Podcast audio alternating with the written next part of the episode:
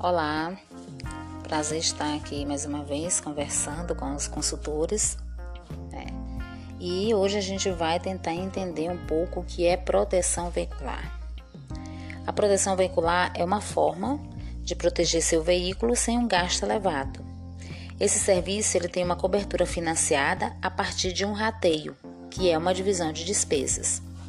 O valor é menor do que o de um seguro convencional e costuma ser bem menos burocrático.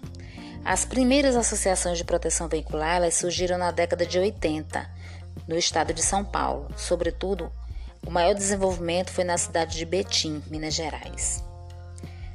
As principais diferenças entre proteção veicular e seguro tradicional. Do funcionamento. O gerenciamento da proteção veicular é feito por uma associação sem fins lucrativos. Já nas seguradoras, ele é ofertado por seguradoras de veículos com fins lucrativos. Da apólice. Na proteção veicular não há apólice de seguro, o que existe é um contrato de responsabilidade mútua. No seguro, a responsabilidade pelo risco assumido na apólice é da seguradora.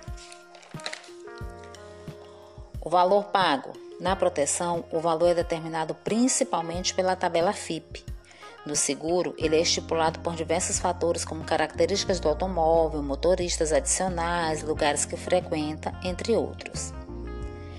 Das formas de pagamento: a proteção veicular cobra uma cota mensal que é paga por todos os associados.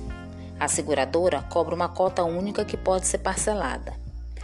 Dos órgãos reguladores: as associações são orientadas pela OCB, Organização de Cooperativas Brasileiras. As seguradoras são acompanhadas pelo SUSEP, que é a Superintendência de Seguros Privativos.